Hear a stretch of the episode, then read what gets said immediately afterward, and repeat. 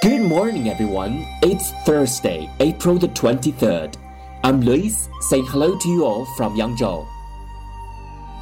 大家周四早上好，今天是四月二十三号，我是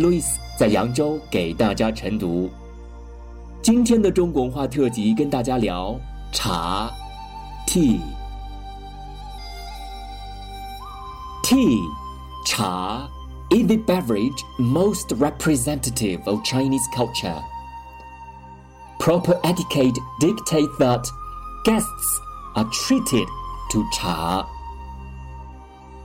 Many outstanding Chinese poems were created in the company of cha. Originating in China, cha is divided into green tea, black tea, yellow tea, dark tea, and white tea according to its color. The procedures for drinking cha are delightful.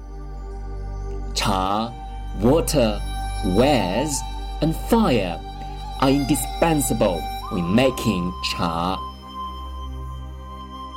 The shape, color, and fragrance of cha are quite important.